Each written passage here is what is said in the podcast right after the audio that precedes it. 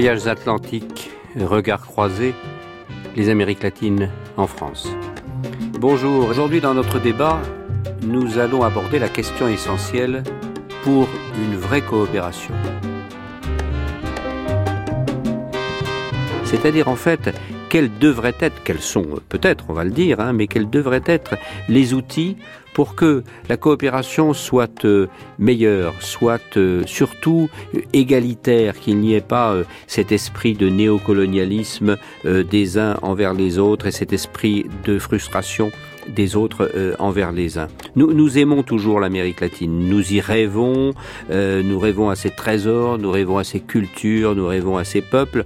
Or, nos forces, nos ambassades et nos instituts n'ont plus d'argent, nos médias ne parlent plus ou parlent peu de ces terres lointaines. Nos philosophes euh, et nos philosophies là-bas n'inspirent plus, ou en tout cas euh, inspirent beaucoup moins euh, que dans la grande époque de Bourdieu, Derrida, Deleuze, Foucault, etc. Et notre droit napoléonien est taillé en pièces et notre recherche, n'en parlons pas, est mise à mal. Alors, il faut euh, pleurer, il faut taper, euh, il faut réinjecter, c'est un aveu d'échec, euh, c'est la retirada, ou il y a il un sursaut possible? Et je le disais surtout, quelles seraient les, conditions et les outils d'une vraie coopération? Pour, en parler ce matin avec nous, Bernadette Madoff, bonjour Bernadette, vous êtes économiste, licenciée de sociologie, vous avez beaucoup travaillé au CNRS. Vous avez été professeur d'université à, Limoges et puis bien évidemment à Nanterre, dont vous avez été la présidente, présidente de l'université Paris-Ouest Nanterre-La Défense de 2008 à 2012. Et vous êtes co-directrice euh, de l'équipe de formation sur économie, institutions et organisation. pour tout vous dire, ça m'intéresse beaucoup en termes de justement toute cette question des technologies, des réseaux, de la globalisation et de l'économie euh, internationale euh, qui vous passionne puisque vous êtes vous êtes consultante internationale, notamment auprès de, de, nos entreprises. Et Michel Vivorca, Michel Vivorca, vous êtes sociologue. Il y a quelques jours, vous étiez à Cuba. On en parlera euh, peut-être et, et, sans doute. Vous êtes depuis juillet 2009 euh, administrateur de la fondation des, de la Maison des, des sciences de l'homme. Vous avez été président de l'Association internationale de, de, sociologie, directeur d'études euh, de l'école des, des, hautes études en, en, sciences sociales. Et de 93 à 2009, vous avez dirigé le centre d'analyse euh, des qui, est, qui a été euh, fondé par, par Alain Touraine, le grand Alain Touraine, justement, le, le distingué et ami de, de l'Amérique latine en, en, 1981. Et vous vous préoccupez euh, de, particulièrement des, des mouvements sociaux, euh, des questions sur sur le racisme, la violence, et c'est intéressant d'en parler à propos de, l'Amérique latine, et vous dirigez chez Robert Laffont une collection Le Monde comme il va. Alors, Bernadette euh, Madoff, la coopération, comment va-t-elle? Bonjour d'abord. Euh, comment va-t-elle? Euh, Sur le plan que je connais le mieux, c'est-à-dire le plan universitaire, la coopération avec les pays d'Amérique latine existe, fonctionne. Elle pourrait peut-être être un peu développée, mais il y a, du réel il du réel. Mais je suppose qu'on ne parle pas que de la coopération universitaire. Et le sujet pour lequel vous m'avez invité est, quand même très vaste. Alors j'ai envie de dire, j'ai envie de rebondir d'abord sur la, réflexion que vous avez d'emblée euh, mentionnée, c'est-à-dire la diversité des Amériques latines. Je pense qu'on ne peut pas régler ou discuter des, questions d'Amérique latine si on ne fait pas ce, au départ cette, ce minimum de distinguo entre les grands pays, Brésil, Argentine, Mexique, les autres qui sont moins grands. Pas non plus Enfin, c'est pas une question de taille euh, ou d'importance, euh, c'est une question de, euh, d'impact économique, je dirais. quand je dis grand ou petit, c'est un rapport non pas à la dimension politique, mais c'est un rapport avec le, poids économique des, pays. Un pays comme le Brésil, qui fait partie des, des BRIC, n'est pas comparable à la Colombie ou à Cuba. Donc il y a une diversité en termes de poids économique, il une diversité culturelle aussi. À mon, avis, les choses ne, se présentent pas de la même manière dans la partie caraïbe euh, ou dans le cône sud. Donc il y a ça qui mérite d'être tenu en, en, compte. Ensuite, la coopération, dans quel domaine? Parce que euh, j'ai entamé avec la coopération universitaire parce que c'est le domaine que je connais un peu et en tant que présidente, j'ai bien sûr été euh, conviée à des réunions, on signe des accords, on échange des étudiants, des enseignants, euh, on, fait de la, de la recherche en commun, il y a des financements, même s'il n'y en a pas beaucoup, il y a des financements pour mener des actions euh, communes. Mais il y a des tas de domaines d'intervention et de coopération potentiels en matière économique, en matière de recherche scientifique, d'innovation, en matière d'environnement. Je crois que là, on aurait beaucoup de choses à faire avec les pays euh, d'Amérique latine. En matière aussi de, politique et de diplomatie, est-ce que euh, ce sont des domaines que je ne connais pas forcément. Hein. Je, lance sur la table comme ça pour que Michel ou, ou vous-même répondiez. Euh, en matière diplomatique et, politique, au niveau international, il y a peut-être des choses qui ne se font pas, qui pourraient se faire. Je ne sais pas. Euh, Qu'ajouterais-je en, introduction, parce que pour le moment c'est l'introduction, n'est-ce pas? Euh, Que euh, la vraie coopération suppose qu'il y ait égalité des partenaires, vous l'avez dit, et respect. C'est-à-dire que l'un des partenaires ne doit pas se situer en surplomb par rapport à l'autre, et être dans une position en effet néo, néo-colonialiste ou néo-impérialiste, néo je ne sais pas quoi. Et que peut-être, comme les, les puissances d'Amérique latine sont des puissances moyennes, comme le sont la plupart des pays européens maintenant, face à un monde qui devient, qui redevient bipolaire, même si on a annoncé un, monde multipolaire, en fait, il redevient bipolaire avec d'un côté la Chine et de l'autre les États-Unis. Peut-être qu'il y a des choses à penser en termes de alliance des puissances moyennes face à ces deux rouleaux compresseurs qui sont euh, les États-Unis et, et, la, et, la, Chine. Voilà ce que je dirais en introduction. Mais justement, vous parliez de cette diversité euh, à l'instant et vous avez bien raison d'en parler. Mais vous qui avez tellement travaillé sur euh, sur les réseaux, mmh. on a l'impression que de temps en temps, quand même, ça ça circule mal et on a l'impression qu'il y a des obstacles, notamment euh, mis dans le domaine de l'investissement des entreprises. Mmh, vous avez mmh. toujours eu ce, ce souci, euh, de, notamment en termes d'intérêt, en termes d'investissement. Je me suis toujours posé la question pourquoi pendant euh, 30 ans, euh, 20 ans, 30 ans, les entreprises françaises ont été euh, davantage du côté de l'Asie, qui sont quand même des pays euh, certes aussi divers, certes aussi intéressants, mais euh, relativement lointain de nos cultures, relativement mmh. lointain de nos, de nos racines, disons, euh, notamment par exemple la Chine, pour ne citer que ce pays-là, euh, et, et, et, pas vers l'Amérique latine, qui est quand même, j'allais dire, notre, notre précaré, notre, mmh. notre lieu de vie, ne serait-ce qu'en termes de, de, de, culture latine. Comment, comment est-ce qu'on peut expliquer ce, ce peu d'intérêt, ce peu de réseau finalement? Je ne vois pas les choses comme ça. Il me semble que c'est plutôt euh, par période. Il y a eu une période où l'Amérique latine a attiré des investissements européens, espagnols et un peu français aussi. Euh, L'attirance pour l'Asie est postérieure euh, à, la, à, la, grande période des investissements directs en Amérique latine, qui étaient aussi des investissements dominés surtout par les investissements américains.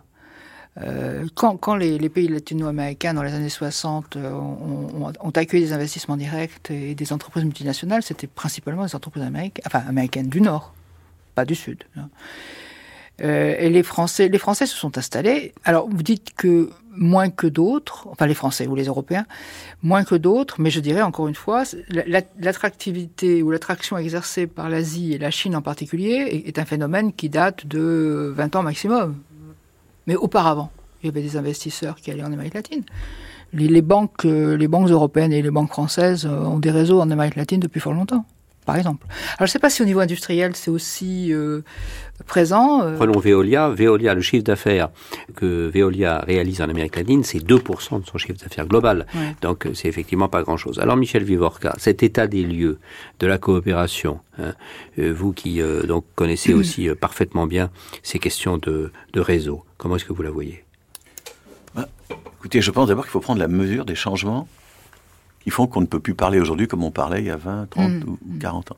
Moi, quand j'étais étudiant, euh, l'Amérique latine, c'était les sociétés dépendantes. J'ai envie de dire aujourd'hui, l'Amérique latine, c'est les sociétés indépendantes. Euh, la présence américaine, nord-américaine, était extrêmement forte, y compris politiquement. Aujourd'hui, on a l'impression, je mets peut-être à part le cas du Mexique et encore, mais enfin, on a quand même le sentiment de certains pays euh, en Caraïbes par exemple. Enfin, euh, on a quand même le sentiment que euh, les États-Unis sont beaucoup moins présents. Euh, troisièmement, euh, l'Amérique latine, on se demandait si elle arriverait à se développer ou pas. Et que développement inégal, toutes ces discussions. Ben, Aujourd'hui, j'ai envie de dire, il se développe bien mieux que nous, et bien plus que nous. Alors, si vous voulez, on est dans une situation, on est presque à front renversé. L'idée de coopération, elle garde encore, en tout cas dans un pays comme la France, elle garde quand même un petit côté, euh, regarde les gens d'en haut, euh, un petit côté condescendant, un petit côté post-colonial, sinon colonial. Ben, c'est fini tout ça. C'est complètement fini. Euh, nous appartenons à une partie du monde où la croissance est très faible. Dans, la plupart des pays d'Amérique latine, est cinq ou six fois plus que supérieure à la nôtre. Euh, euh, qu'est-ce qui s'est passé économiquement? Je n'ai pas les compétences de, de Bernadette Madoff, donc je vais parler avec beaucoup de prudence. Mais enfin, quand même, euh, aujourd'hui, c'est pas tellement que nous n'investissons pas beaucoup, c'est que ces pays se tournent, eux aussi, ces pays d'Amérique latine, se tournent vers d'autres parties du monde. Ils se tournent vers l'Asie. Euh, on m'a expliqué que l'Argentine, son économie devait beaucoup au marché chinois, le Chili, etc. Donc, euh, l'Amérique latine est dans la mondialisation, et c'est peut-être nous qui n'y sommes pas assez, ou qui hésitons à y être. Et donc, j'ai envie de dire, euh, d'un côté, un continent euh, dynamique, confiant dans l'avenir, qui a des projets, qui a une vision de son futur, très inégal bien sûr, et d'un autre côté, et d'un autre côté, une France, je ne dirais pas une Europe ici, mais enfin je dirais une, une France qui a un taux de croissance euh, extrêmement faible, qui manque de vision pour l'avenir, qui est inquiet, qui se demande qu'est- qu'est-ce qu'elle fabrique dans la mondialisation. Vous voyez, on est presque à fond renversé- renversé. Alors à partir de là, alors il y a des pays avec lesquels on a des coopérations, j'ai envie de dire, ancien style. Comme vous l'avez évoqué il y a un instant, j'étais il y a quelques jours à Cuba. Je vais peut-être en dire un mot si vous m'y autorisez. S'il vous plaît. Alors Cuba, bah, c'est justement un pays. Alors voilà ce qui s'est passé. Voilà pourquoi j'étais à Cuba. C'était très intéressant et vous n'étiez pas complètement étranger à ce qui s'est passé là-bas. À Cuba, un service euh, cinématographique entre les années entre 60 et 90 avait fait des, des, documentaires, des actualités cinématographiques qui sont aujourd'hui considérés comme des documents exceptionnels. Parce qu'évidemment, c'est pas tout le monde qui pouvait suivre euh, Che Guevara au Congo, euh, interviewer Ho Chi Minh, euh, euh, donner à voir euh, la gauche mondiale et en même temps euh, donner à voir le- euh, ce pays. Et donc ce service euh, cinématographique avait ses archives qui étaient en train de se décomposer parce qu'il n'y a plus d'argent, parce qu'il n'y a pas les, les ressources pour euh, entretenir et sauver ces archives, et, et encore moins peut-être pour les diffuser, les commercialiser dans le monde entier. Et donc fait affaire avec l'INA, Institut national de l'audiovisuel, qui se propose, qui est une initiative remarquable, pour sauver d'abord ces archives, en gros, et deuxièmement, les numériser, les digitaliser, comme on dit, et ensuite, avec euh, les Cubains, les diffuser, euh, les commercialiser, euh, le cas échéant. C'est formidable. Mais ça, j'ai envie de dire, c'est la coopération vieux style.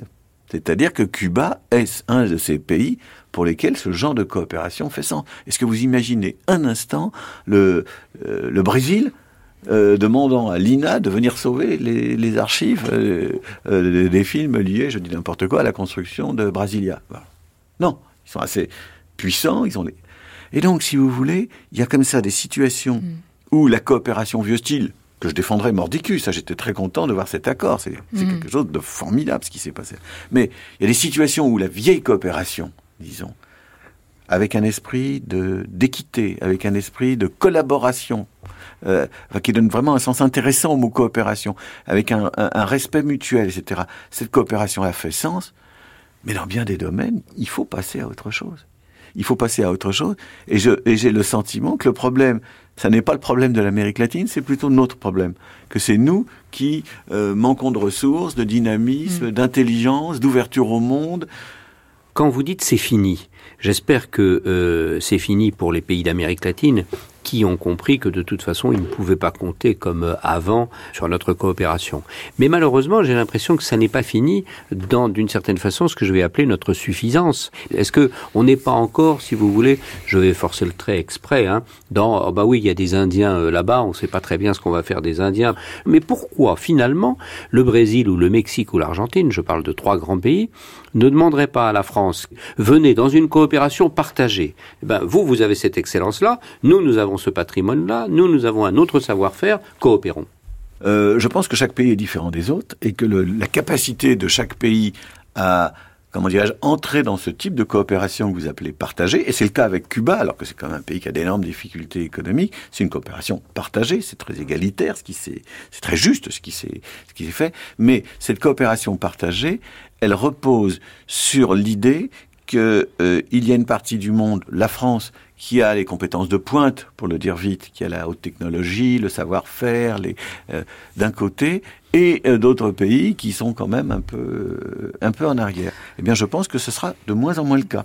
C'est pas, pas le cas partout. Hein. Pardon? C'est pas le cas partout. L'industrie brésilienne a développé un secteur aéronautique. Exactement, c'est ce que je dis. Ce que dans je les, les, la recherche sur l'agroalimentaire, les, les, les, carburants euh, en, en, substitution au remplacement du pétrole, je pense que la recherche euh, brésilienne est assez avancée. Enfin, je pense qu'en effet, on peut pas raisonner euh, de cette manière ancienne, comme le soulignait Michel tout à l'heure et qu'il y a peut-être une méconnaissance euh, du côté des pays euh, européens et de la France de, de ce que sont aujourd'hui les vraies compétences euh, en Amérique latine. moi, je, je, suis comme vous. Je pense que, et surtout la France, surtout la France, le provincialisme nous menace. Ouais. Moi, je, je, vois dans mon domaine, c'est un domaine limité, la recherche en sciences sociales. Mais euh, les, les chercheurs que je fréquente d'Amérique latine sont des chercheurs comment dirais-je, la question du passé colonial, de relations de domination, tout ça, c'est totalement en dehors de leur façon d'exister. Alors que nous, Français, on n'arrive pas à, déglutir et à parler sérieusement de la guerre d'Algérie, on n'arrive pas euh, à traiter notre passé. On est, nous, en plein dans le post-colonial, si vous voulez, dans le post-colonial. Et donc, moi, je trouve qu'effectivement, l'émission que vous nous proposez, euh, c'est l'occasion, avant tout, de réfléchir à la capacité que nous avons de regarder le monde tel qu'il est, euh, avec des yeux un peu frais, un peu neufs, avec euh, de l'intérêt, de la sympathie, euh, et, et, pas avec des, des œillères ou des, des vieilles catégories qui font qu'on serait complètement à côté de la plaque. Mais c'est vrai qu'il y a eu une sorte de dérive des continents qui fait que L'intérêt était immense quand euh, il y avait les dictatures, quand les Chiliens débarquaient à cause de Pinochet, ouais. les Argentins vidaient là, etc. Là, il y avait vraiment... Bon, Peut-être aussi que euh, la question est politique, au sens où l'Amérique latine, vue de France, euh, a plus signifié l'espoir révolutionnaire que l'espoir démocratique. Pour un Cardozo, si vous voulez, qui a incarné plutôt l'espoir démocratique, combien de Che Guevara, de Fidel Castro, de guérilla en tout genre. Et donc, peut-être aussi le, le désintérêt pour l'Amérique latine, c'est qu'elle elle est rentrée quand même très fortement, même s'il y a encore quelques zones d'ombre, comme vous l'avez rappelé, mais dans la démocratie, là où elle était identifiée à la révolution euh, vue d'ailleurs. On parle souvent de, de, de bilan, euh, d'état de lieu à faire. Euh, vous, Bernadette Padeuf, qui avez été présidente de l'université de Nanterre et qui continuait toutes ces recherches, est-ce qu'il serait temps, à votre avis, est-ce que ça servirait à quelque chose de s'asseoir et de dire, faisons un bilan voyons euh, ce qui a été fait, ce qui pourrait ah oui. être fait. Ce serait, oui, ce serait déjà euh, avant d'anticiper ou d'essayer de, de, construire du neuf, ce serait pas mal de faire un, un état des lieux de l'existant. tout à l'heure, j'ai mentionné l'existence de, de, la coopération universitaire dans le domaine qui est celui que couvre ou que couvre, enfin que couvre l'université de Nanterre, c'est-à-dire plutôt SH, sciences humaines et sociales, droit, économie, gestion. Donc j'ai du mal à parler pour les sciences naturelles, les sciences de l'ingénieur ou, ou, les sciences médicales et, bio, et biomédicales, euh, où il doit exister aussi des coopérations. Mais c'est pour ça que tout à l'heure j'ai fait l'ignorante. Hein. Bon, euh, mais en effet, un bilan me semble nécessaire, d'autant que pour aller un peu dans le sens de, ce que vient de dire euh, Michel, l'imaginaire collectif euh, français est resté sur euh, des images de, l'Amérique latine ancienne, qui a quand même traversé beaucoup de crises, même si la démocratie n'est pas totale et acquise complètement partout, il y a quand même eu des, périodes politiques difficiles, très très très lourdes et très malheureuses pour la population, des crises économiques il y a, une il y a eu une grosse crise de l'endettement. Euh, L'Argentine est passée il y a quelques années par une crise tout à fait considérable. Or, Ce qui est fabuleux d'ailleurs, c'est de voir comment elle s'en est remise. Enfin, oh, euh, c'est fragile, hein, c'est fragile, mais, oui. mais, bon, cette traversée des crises, on aurait peut-être à, à, apprendre aussi. Je dire, euh, mais je suppose, je suppose qu'il y a des gens qui travaillent là-dessus. Enfin, moi, j'ai de bons collègues économistes qui connaissent bien euh, la région et qui ont publié là-dessus quand même pas mal d'ouvrages. Je pensais à Salama, par exemple, hein, qui est un bon connaisseur. Bon, mais alors, pour revenir à la question initiale, c'est-à-dire dépasser cet imaginaire pour dire qu'est-ce qu'on peut faire et dans quel domaine, en effet, un état des lieux est indispensable pour euh, casser les, les, images. Tout à l'heure, j'ai mentionné l'industrie aéronautique brésilienne. Bon, je pense que dans le, le, secteur aéronautique en France ou en Europe, les gens le savent. Mais en dehors de, des spécialistes ou des gens concernés, euh, qui sait qu'il y a une industrie euh, aéronautique brésilienne euh, de qualité? Et, et, et, je suppose de la recherche biotechnologique aussi. Vous voilà. citiez à l'instant la question du droit. Mmh. Aujourd'hui, en Amérique latine, le droit napoléonien, ouais. il n'y a pas un jour où il ne se fait pas, comme on dit vulgairement, tailler des croupières. Mmh. Bon, alors le droit anglo-saxon à l'heure actuelle envahit partout. Euh, partout. C'est pas seulement l'Amérique latine. Hein. C'est ouais. pas seulement l'Amérique latine. Ouais. Bon, alors qu'est-ce qu'on peut faire, par exemple, là, très très concrètement dans ce domaine, parce que on revendique, on continue quand même à revendiquer l'intérêt de notre droit napoléonien. C'est pas quelque chose qu'on peut faire comme ça, euh, qu'on peut euh, jeter euh, au panier. Qu'est-ce qu'on peut faire? Moi, je pense que si le le droit de type anglo-saxon envahit comme ça l'Amérique latine, ce n'est pas par hasard c'est qu'il correspond pas seulement à un tropisme idéologique, il correspond à des réalités, en particulier euh, la globalisation, euh, l'internationalisation de l'économie. Euh, si vous faites du commerce euh, mondial, vous avez besoin de juristes. Bon, euh, et donc, et donc, c est, c est, comment dirais-je il ne, il ne suffit pas de dire que notre droit présente d'énormes avantages qu'il présente euh, des garanties euh, que peut-être mm. que d'autres droits n'apportent pas. Je ne suis pas du juriste, donc je parle là aussi avec beaucoup de prudence, mais je suis convaincu que si un droit s'impose face à un autre, c'est parce qu'il répond davantage aux, aux, besoins et aux attentes des, des sociétés considérées. Il euh, n'y a, a, pas que le droit, vous savez. Regardez la religion. Euh, euh, c'est très intéressant, mais enfin, les églises pro protestantes qui, qui se Développe. développent dans le monde entier trouvent euh, en Amérique latine euh, des terres d'élection. C'est très impressionnant, c'est très très impressionnant. Donc bon, et pourquoi? Ben, Il faudrait, je suis pas compétent, plus que ça. Donc il faudrait aller y voir d'un peu plus près, mais à l'évidence, ça répond aux attentes, aux, aux, aspirations. Or tout ça vient des États-Unis pour ouais. l'essentiel. Mais vous disiez quelque chose de très important à l'instant, euh, à propos toujours du droit. Vous disiez, nous on dit, ben, ou vous disiez plutôt, il suffit pas de dire notre droit est le meilleur. C'est ça, c'est ça, je, je pense, notre C'est pas grand sûr problème. en même temps. Et en même temps, c'est pas sûr, parce que ça dépend, Adapté, de, en fait, ça dépend des domaines et des, des, utilisateurs. Là, on parle, quand on parle d'extension du droit euh, de la common law, c'est plus dans le domaine des affaires précisément que peut-être dans le domaine du droit civil, euh, même si les frontières sont pas toujours étanches, bien entendu, mais je pense que la globalisation de l'économie avec la, montée en puissance maintenant depuis des décennies, hein, je veux dire, c'est quand même pas une nouveauté. Parler de globalisation, euh, aujourd'hui, c'est pas renversant. Cette euh, globalisation a entraîné aussi une globalisation des normes juridiques, des normes juridiques, des normes comptables, s'impose à travers euh, l'espace euh, unifié et globalisé, des normes qui sont des normes dominantes. Elles sont dominantes parce qu'elles ont une facilité d'utilisation peut-être plus grande. Euh, moi non plus, je ne suis pas juriste, hein, mais, que le droit occupe une grande place à Nanterre, enfin à l'université de Nanterre, moi je ne suis pas une, juriste. Mais on observe aussi le même phénomène en termes de, normes comptables. Qu'on sait moins, le, le, les, les, gens le savent moins, mais euh, à travers le monde, la présentation de la comptabilité euh, des entreprises se fait selon les normes euh, anglo-saxonnes maintenant.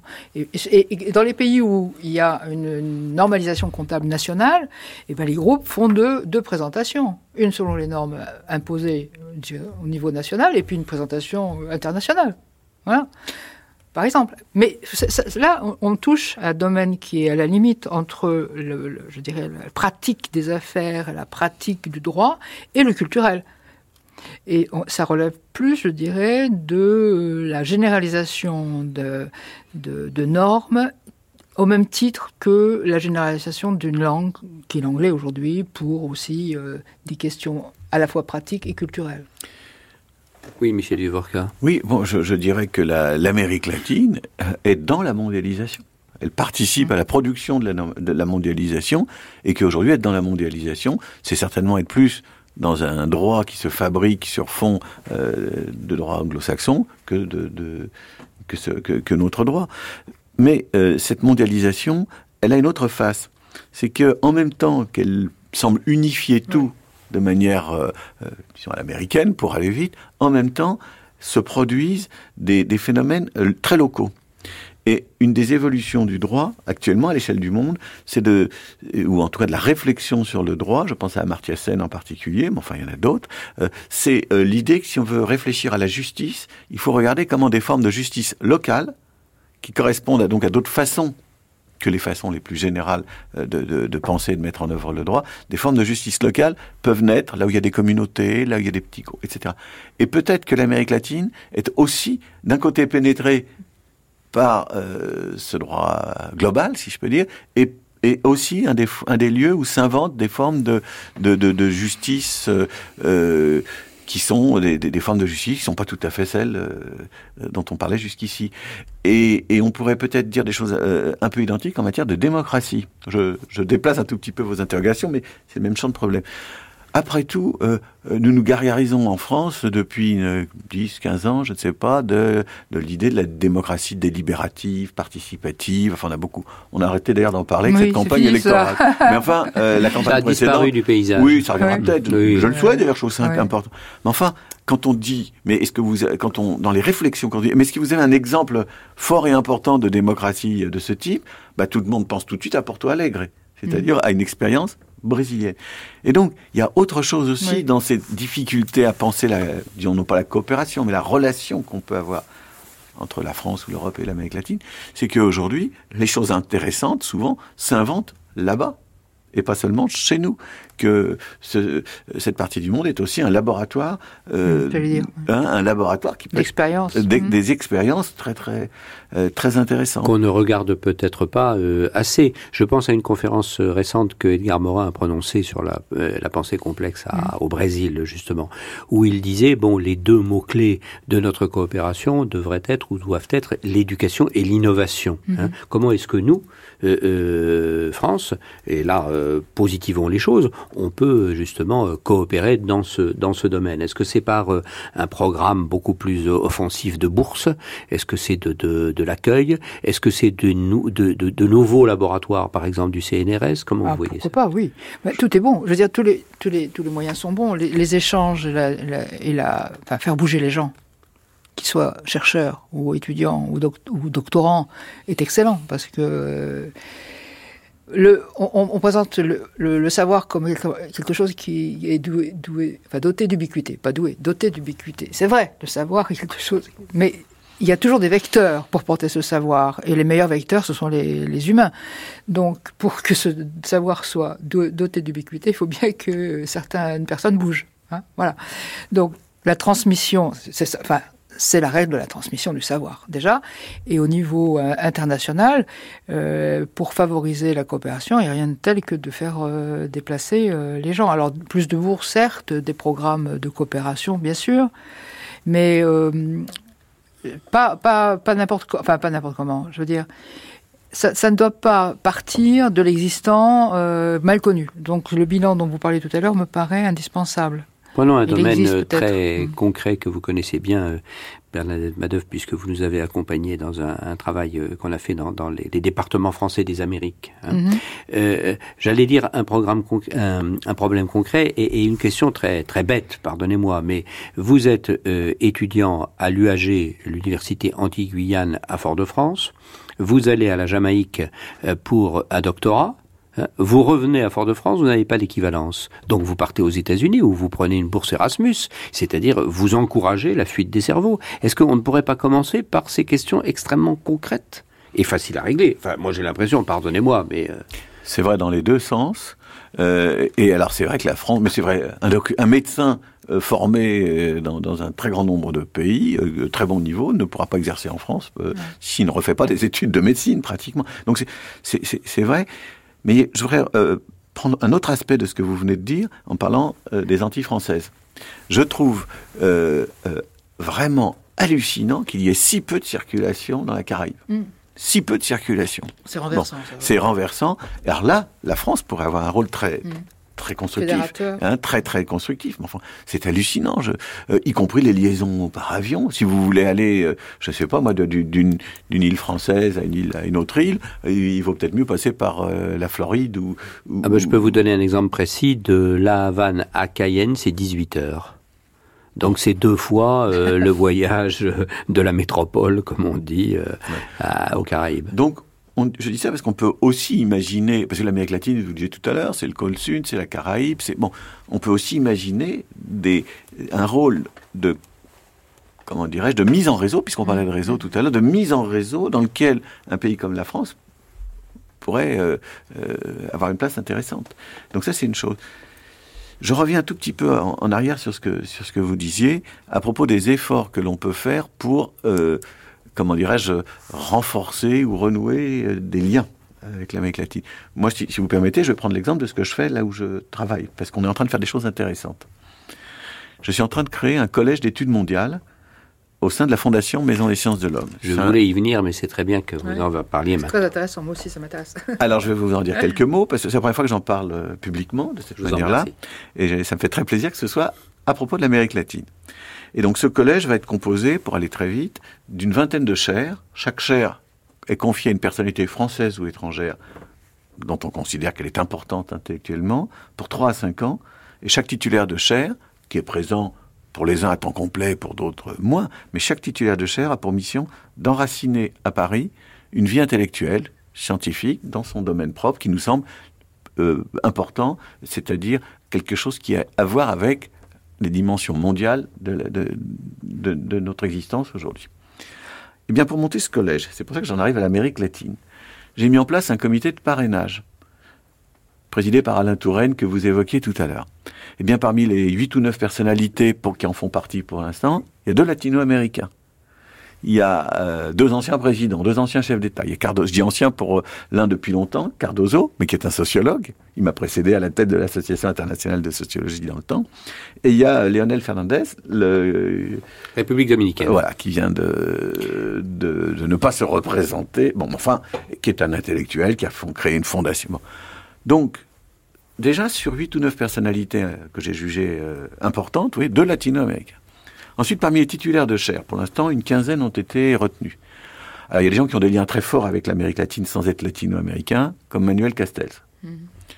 Et puis il y a un latino-américain, Ernesto Ottone, qui est un Chilien, qui a été un... C'est quelqu'un qui que je définirais comme étant à la fois sociologue, économiste et euh, très politique. C'était le principal conseiller du président Lagos. Eh bien, pourquoi je parle de lui? Parce que quand on a discuté du contenu de sa chair, on est arrivé très vite à une conclusion. C'est qu'il fallait surtout pas faire une chaire sur l'Amérique latine. Ça aurait été une erreur.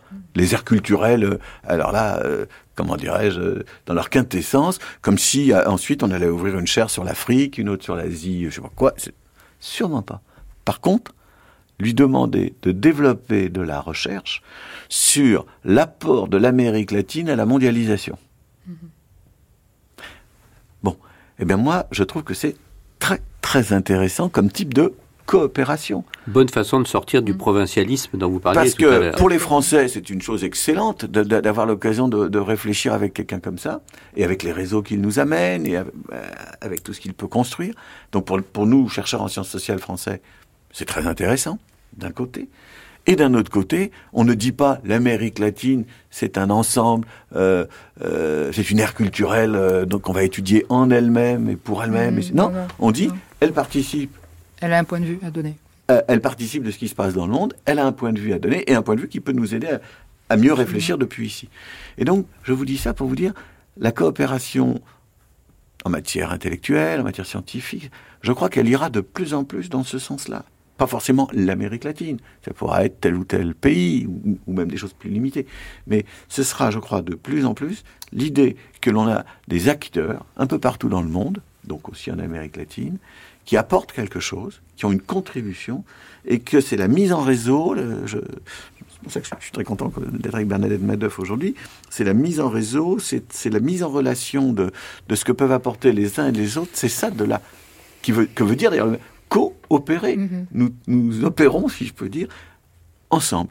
Eh bien, je trouve que euh, nous avons trop l'habitude de donner un vieux sens au mot coopération, à ce, sens un peu de, voilà, on est on est on est plus riche, on est plus puissant, on est plus moderne, etc. Et on les aide. Non, c'est pas comme ça. et Bernadette Padoff, en, qualité justement d'économiste, de sociologue intéressé par l'entreprise, par rapport à ce que vient de dire Michel Vivorca, comment est-ce qu'il faut davantage intéresser nos entreprises Comment est-ce qu'elles doivent ou qu'elles peuvent davantage écouter, comprendre, aller? Est-ce que ça passe par la langue? Est-ce que ça euh, passe par le terrain tout de suite? Euh, Comment? Oui, ça passe par plein de choses. Ça passe. Moi, j'avais envie de, reprendre euh, ce que Michel vient de dire sur les, la, participation, non pas comme euh, acteurs dépendants, mais comme acteurs actifs hein, de, toutes enfin, d'autres partenaires que les pays européens ou les grandes puissances dans la globalisation. Il y a quelque chose qui m'étonne toujours beaucoup, c'est qu'il y, a, y a plusieurs types de discours convenus sur la mondialisation, mais ils sont quand même, évidemment en Europe particulièrement, mais très, très centrés sur l'Occident, un point de vue occidental. Et bon, j'ai beaucoup travaillé avec d'autres sur les questions de mondialisation et je pensais précisément qu'une des choses qu'on devait faire, que j'avais suggéré, euh, puis après été prise par d'autres euh, d'autres activités, d'autres responsabilités, mais c'était d'organiser un grand colloque avec euh, des points de vue des, autres participants à la mondialisation qui aillent au-delà d'une situation de dépendance dans cette mondialisation. Le regard des Indiens qui sont emportés comme nous dans la mondialisation peut être très, pas des Indiens d'Inde, hein, naturellement, pas des Indiens d'Amérique, euh, peut être très intéressante euh, parce qu'ils voient, ils voient la mondialisation non pas comme euh, nous, un ensemble de contraintes auxquelles il faut le discours est un petit peu, euh, un petit peu tristouné en, Europe en ce moment, mais un ensemble de contraintes qui s'imposent, qui contraignent euh, à des adaptations difficiles, etc., etc. En plus, dans une partie du monde vieillissante, donc où il n'y a pas le dynamisme euh, d'une jeunesse qui a envie d'entreprendre. Ça, ça, nous coûte hein, d'une certaine façon. Donc, pour revenir au thème, je pense que l'Amérique latine précisément les gens en Amérique latine, les chercheurs ou d'autres personnes, ça peut être des responsables politiques ou économiques, ont un point de vue qu'on connaît mal, qu'on ignore la plupart du temps. Et ça, un, ce serait un début intéressant que d'avoir euh, aussi euh, l'expression de ce point de vue. Alors, je citais les Indiens parce qu'il y a des Indiens célèbres qui se sont quand même fait connaître, mais il n'y a pas que l'Inde ou la Chine et euh, les pays d'Amérique latine, il y en a d'autres aussi, les Africains. Est-ce que vous deux universitaires, vous ne pensez pas que les revues, la revue, peut être aussi un outil de coopération, un outil d'échange qui aujourd'hui peut-être souffre un peu? On pense à la grande époque euh, pour l'Amérique latine de Sourd, d'Origenes, euh, mais aussi discutant avec Tropique, mais aussi discutant avec les Annales, euh, etc. Bah, à condition de savoir qu'aujourd'hui, les revues ne fonctionnent plus du tout comme elles fonctionnaient. Aujourd'hui, la plupart du temps, je parle en tout cas dans le domaine universitaire. Euh, c'est peut-être moins vrai dans des domaines peut-être plus artistiques ou littéraires ou, plus, comment dire, grand public. Mais enfin, aujourd'hui, une revue universitaire, c'est une revue qui n'est pas du tout lue comme on lisait une revue il y a encore 20 ou 30 ans à cause du numérique. Aujourd'hui, un chercheur euh, travaille sur euh, l'industrie automobile en Argentine. Bon, eh bien, ce chercheur va chercher dans des revues mais il n'ira pas, il n'ira pas consulter des numéros de revues il ira chercher l'article de tel collègue dans telle revue, l'article de tel... Il ne prendra pas en main la revue. Mm. Il ira la chercher sur, euh, sur Internet, euh, ou euh, sur son écran en tout cas. Donc, ce qui va se passer de plus en plus, c'est que la, la, vie intellectuelle, la vie scientifique, circule aujourd'hui sur des supports qui ne sont plus ceux du passé. Et donc, je pense que oui, il faut créer des revues. Il faut que la fondation dont je m'occupe va en créer une prochainement, qui sera sur papier et sur euh, support informatique et, en ligne, exactement. Mais il faut savoir aussi que aujourd'hui, c'est un progrès formidable. Aujourd'hui, le, le, chercheur, le collègue euh, de telle ou telle ville, euh, du fond de tel ou tel pays d'Amérique latine, aura accès à un article publié à Paris immédiatement. Bon, donc il faut, pour vous répondre, Xavier Lartuy, il faut je pense, créer des, espaces de vie intellectuelle, de vie scientifique. Il faut s'assurer de la mise en réseau, il faut s'assurer de, l'accessibilité. Mais créer ces espaces, créer ces mises en réseau, créer cette accessibilité, euh, ça ne se fera plus comme ça se faisait avant. Et, donc, moi qui adore les revues, mais moi je suis la vieille génération, je ne suis pas certain que ce soit le, euh, comment dirais le support adéquat. Mais je constate aussi une chose, c'est que les gens euh, communiquent de façon virtuelle de plus en plus, mais qu'il arrive aussi toujours un moment où il faut se, faut se connaître. Quand même, oui. Personnellement. Oui, sur les revues, en plus, euh, je dirais l'accès, l'accès au papier intéressant se fait en amont de la publication, euh, parce qu'il y a des communications, des colloques, se diffuse une littérature qu'on appelle grise avant qu'elle soit officiellement publiée dans les revues euh, reconnues, primées, étoilées, etc. Euh, il y a une circulation bien, bien, ben, bien antérieure, parce que les articles, quand on les donne, ils passent dans des comités, ils sont vus par des experts, on les renvoie, on les retravaille. Je veux dire, ça prend quand même beaucoup de temps, alors que ça circule avant ça. Et donc, euh, la, circulation de la connaissance, euh, elle est, parallèle, antérieure euh, à la revue. C'est un peu tard, la revue, je dirais. À la limite, je sais pas, moi je travaille sur des textes avant publication. Naturellement. Il y a des working papers working partout. Papers partout, oui. Et l'accès. Alors, tout à l'heure, je parlais de l'ubiquité du savoir. Là, elle est, elle est rendue, euh, elle est renforcée par l'instantanéité aujourd'hui avec Internet. Pas seulement l'ubiquité euh, d'utilisable partout, c'est que c'est quasi euh, permanent et instantané, où qu'on soit. Et ça, ça change la modalité de production de savoir d'une certaine façon. Et, et, et, je suis pas sûr, je ne suis pas sûr qu'on ait pris encore toutes les euh, toutes les conséquences. On va analyser toutes les conséquences de cette nouvelle modalité de, de fonctionnement pour la production de nouveaux savoirs. La coopération peut changer, parce qu'en effet, un, chercheur au fin fond euh, d'une brousse, euh, je dis exprès, hein, bon, ou au fin fond d'une grande ville, euh, est connecté en permanence avec tout ce qui se fait dans le monde, il n'est pas loin. Il est loin matériellement, géographiquement, mais il n'est pas loin. Il, il, peut être au cœur des questions les plus, les plus pointues. Hein. Mais Néanmoins, et ça c'est la limite aussi d'Internet, de la numérisation, etc., il arrive en effet un moment où le, la présence physique est nécessaire. Néanmoins. Néanmoins. Oui, je voudrais rajouter autre chose. On est dans une période d'intense transformation de tout ce qui touche au numérique, de tout ce qui touche à Internet, et de plus en plus, euh, l'interactivité se met en place. Hmm. Et je pense que euh, la coopération, c'est aussi faire en sorte que la l'interactivité, ce ne soit pas toujours les mêmes, que euh, le chercheur parisien ne soit pas toujours simplement en relation avec quelques homologues à Londres, à New York mmh. euh, et en Californie, pour simplifier, et que par conséquent, je pense aussi que la vraie coopération d'avenir, et c'est pas seulement pour l'Amérique latine, c'est à travers les réseaux là aussi, c'est des formes d'interactivité. Il y en aura de plus en plus. Moi, je suis pas un spécialiste, mais enfin, on parle du Web 3, de, de choses comme ça. Bon, euh, de plus en plus, il y aura de l'interactivité et, ce qui est souhaitable, c'est que cette interactivité, se, comment dirais-je, euh, opère euh, pas seulement donc chez les dominants ou chez les hégémoniques. Du réseau, mais du réseau pas avec des, pôles dominants. Du réseau vraiment réticulaire, si je puis dire. J'ai une collègue, j'ai une collègue d'Anna Diminescu qui vient de publier un e-atlas des diasporas. Alors c'est un truc formidable. Euh, en gros, elle montre comment, dans une diaspora donnée, hein, par exemple, je sais pas moi, la diaspora euh, marocaine ou turque, ou etc., parce qu'il y a toutes sortes de diasporas aujourd'hui, comment dans une diaspora donnée, on, on est en réseau et en particulier, on s'intéresse à des blogs, enfin des lieux, à des points un petit peu forts euh, de ce type. Eh bien, c'est très impressionnant parce que la plupart des réseaux ont leur épicentre aux États-Unis, quelle que soit la diaspora. Et donc, je pense aussi que la coopération avec l'Amérique latine, c'est ce qui doit contribuer à transformer cette carte-là du monde et à ce que les, les, réseaux, euh, donc les réseaux intellectuels, scientifiques, familiaux, culturels, religieux, que tout ça, euh, comment dirais-je, prenne une autre, une autre, allure que celle que, que révèle cet atlas. Alors, j'entends d'ici euh, beaucoup de nos auditeurs qui vont dire c'est bien joli tout ça, mais il n'y a plus d'argent, il n'y a plus de moyens. Euh, c'est la crise.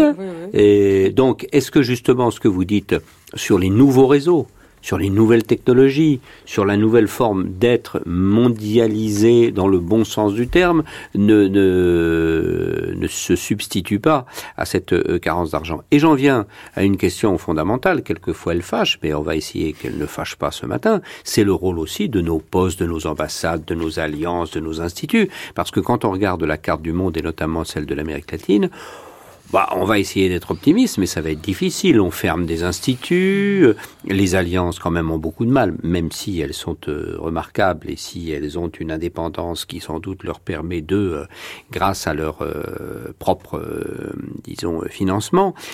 Mais on est quand même, on est quand même pauvre dans tous les sens du mmh. terme. Mmh. On attend un miracle. Est-ce que ce miracle viendra justement de cette nouvelle forme d'être en réseau bah, Oui, parce que, parce que euh, la, mise en réseau ne coûte pas grand-chose, à vrai dire. Euh, et ce que disait Michel sur des réseaux qui seraient pas polarisés ou sans point de, sans, sans, nœud de domination, euh, ça, c'est en effet ce qu'il faut promouvoir et penser que ça, en quelque sorte, ça constitue un rééquilibrage par rapport à, à, à la domination des normes linguistiques, juridiques, comptables c'est en mettant euh, sur pied des réseaux qui soient des réseaux, je disais tout à l'heure, réticulaires, pour dire des réseaux non polarisés. Bah, à l'heure de la mondialisation, est-ce que quand même, on ne pense pas que 7 ou 8 ambassades dans les Caraïbes, ça n'est peut-être pas trop, et peut-être qu'il serait temps de mettre en réseau et de faire en sorte que l'Alliance française de la Havane puisse communiquer avec l'Alliance française de la République dominicaine, ce qui n'est pas encore aujourd'hui le, cas. Mais les instituts ne parlent pas mais Xavier, vous parlez à des, à des, à des, euh, des, gens qui ont des responsabilités ou qui en ont eu au niveau universitaire, mais qui n'ont pas de décision dans d'autres domaines. Hein. Donc moi, je ne peux pas parler. On peut dire quand même plusieurs choses. Quand même. On peut parler, on, peut, parler, on peut pas décider. Parlons. On, peut parler. Euh, euh, d'abord, euh, on peut se demander s'il n'y a pas parfois du gâchis, si, les ressources disponibles sont, bien utilisées, sont utilisées intelligemment. donc, deuxièmement, je, voudrais faire une bon une remarque sur les technologies, mais enfin, on peut faire des choses formidables avec les technologies modernes. Vous pouvez faire une vidéoconférence, vous pouvez organiser. Bon, je vous donne un exemple d'économie qu'on a appris et qu'on commence à apprendre à faire. Moi, il m'arrive de faire passer des thèses d'être dans des jurys de thèse, avec un collègue qui est à l'autre bout du monde. Euh, alors il y a des problèmes de décalage horaire qui sont pas simples d'ailleurs à régler, surtout dans un pays comme le, comme le nôtre, parce que si, euh, si là où vous travaillez, ça ferme à 6 heures du soir, et que avec le décalage horaire, euh, il vaudrait mieux pouvoir faire ça à 8 heures, 9 heures, 10 heures du soir, là, euh, aussitôt problème. Mais enfin, on trouve des solutions quand même. Donc, on peut utiliser autrement, intelligemment les, les technologies euh, disponibles. Puis je voudrais faire une remarque linguistique. On passe son temps en France à se plaindre de, l'hégémonie euh, croissante de l'anglais, de la disparition du français. Alors oui, il faut que les Français parlent l'anglais.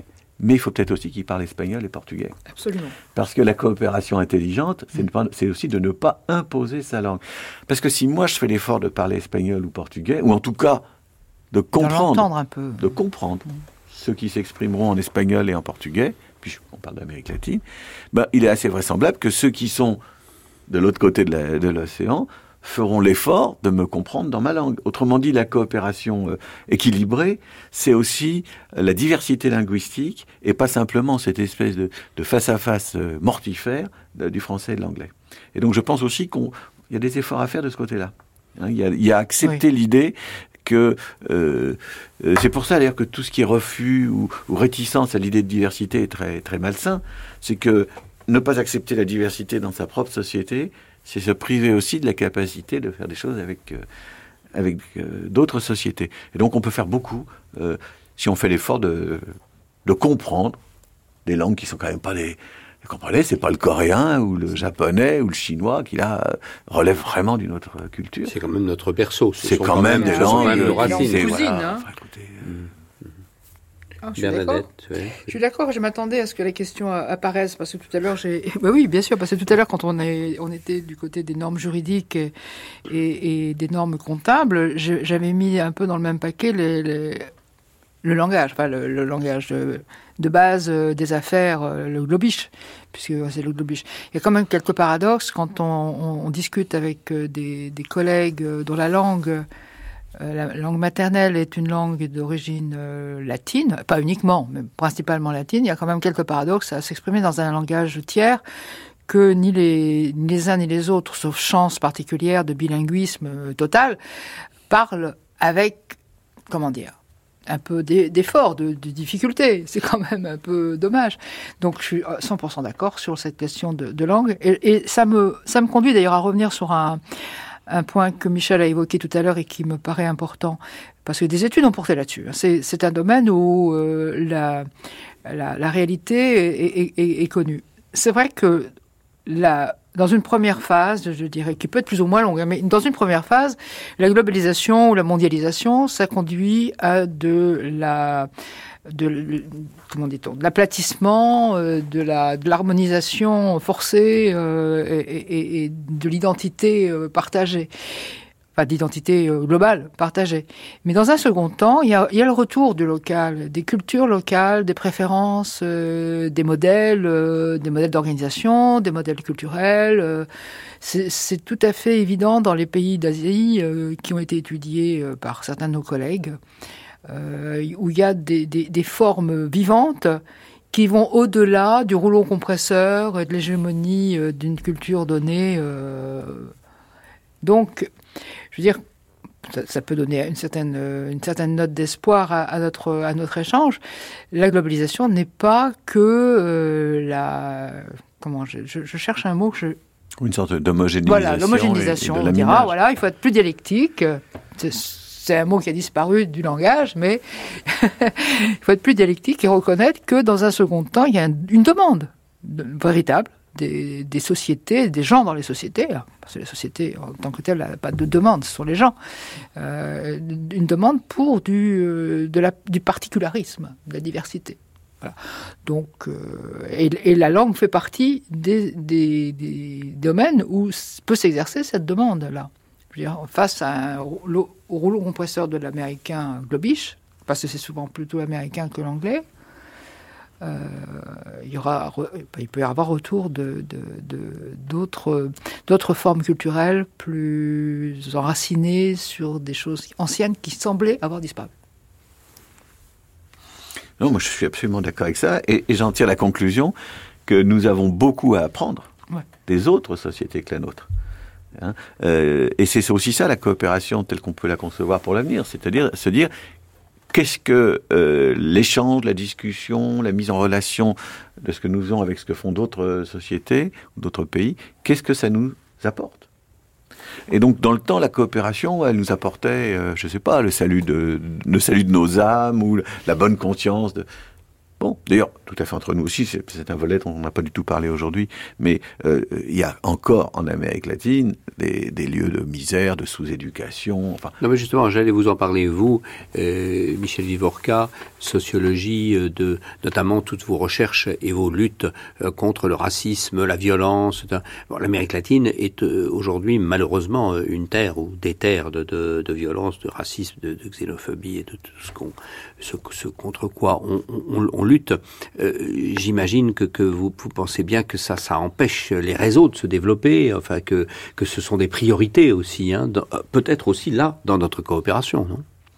Oui, bien sûr. Mais là aussi, je vais essayer d'être un tout petit peu optimiste. Euh, L'Amérique latine nous apprend à réfléchir. Là aussi, regardez ce qui s'est passé en Bolivie.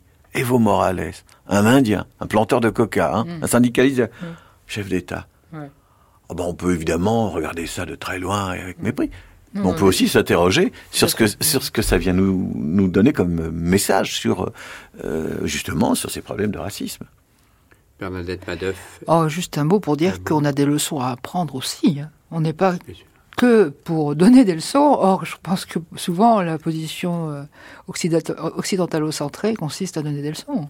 Et donc la, la difficulté, la difficulté, c'est comment rester dans les valeurs universelles tout en acceptant de les repenser parce que euh, on vit dans un autre monde. Vous J'adhère. Vous adhérez, merci. Heureusement, j'espère. Vous vous lisez euh, l'Amérique latine en ce moment. Vous allez au cinéma, vous regardez des films latino-américains. Vous vous intéressez à la musique? Moi, j'ai lu un livre de Fuentes il n'y a pas très longtemps, dans lequel il explique ce qui se passe quand euh, les États-Unis se fâchent avec votre pays et coupent Internet.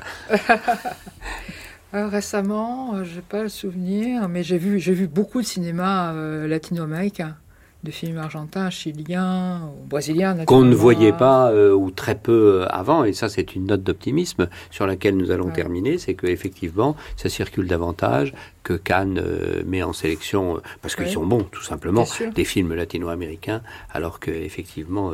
Il y a une grande littérature. Et puis cette immense littérature, et d'ailleurs je rends hommage en parlant et en terminant cette émission à Carlos Fuentes qui récemment euh, nous, a quittés et qui a demandé d'ailleurs à être euh, enterré à Paris.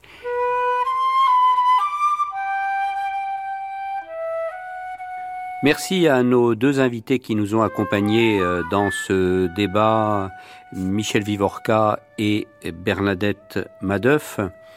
Merci à notre équipe, merci à Bruno Mourlan, à la technique, à nos deux stagiaires, Flavie Fratacci et Ivan Diaz.